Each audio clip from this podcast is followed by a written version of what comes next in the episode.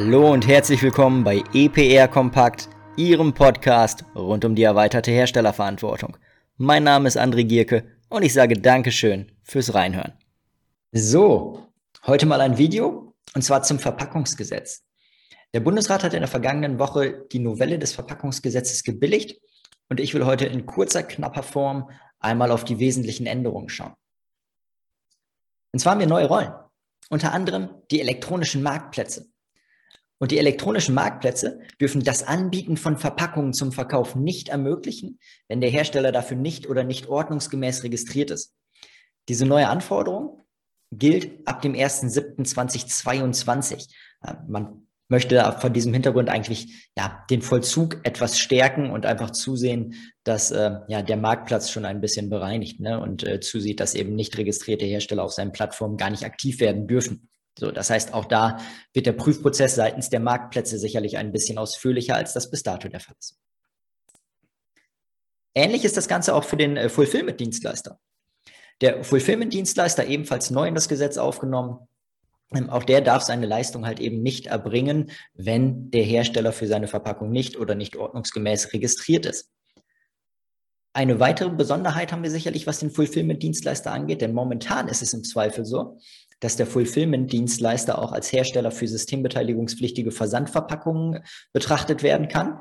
Ähm, das ist zukünftig aber nicht mehr vorgesehen, denn ähm, ja, wenn der Fulfiller eben waren in systembeteiligungspflichtige Versandverpackungen verpackt für den Vertreiber, der ihn beauftragt hat, dann ist der Vertreiberhersteller eben genau dieser systembeteiligungspflichtigen Versandverpackung. Auch hier haben wir für beide Anforderungen eine Übergangsfrist äh, zum 1.7.2022. Ebenfalls neu aufgenommen ist der Bevollmächtigte.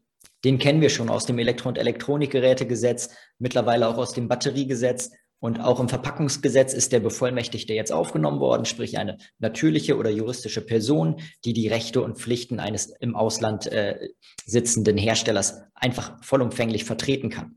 Ähm, das Ganze ist ein Kann, kein Muss, soll in letzter Instanz sicherlich einfach dem ausländischen Unternehmen dabei helfen, die deutschen Anforderungen passend umzusetzen.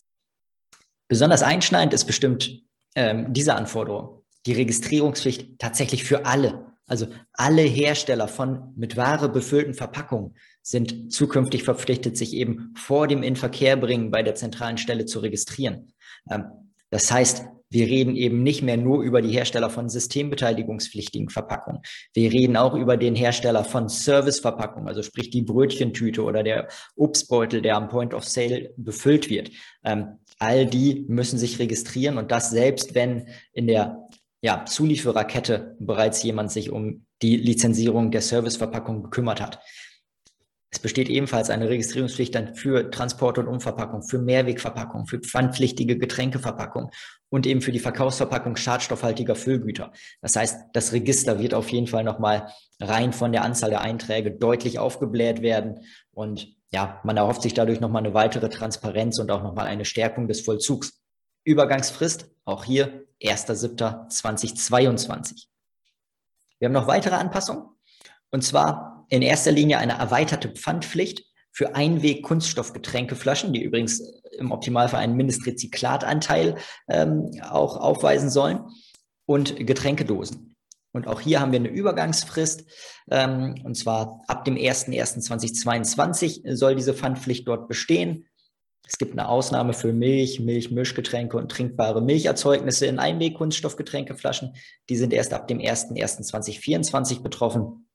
Aber wie gesagt, alle anderen Getränkeverpackungen äh, werden an der Stelle dann, wenn sie es bisher noch nicht waren, tendenziell pfandpflichtig.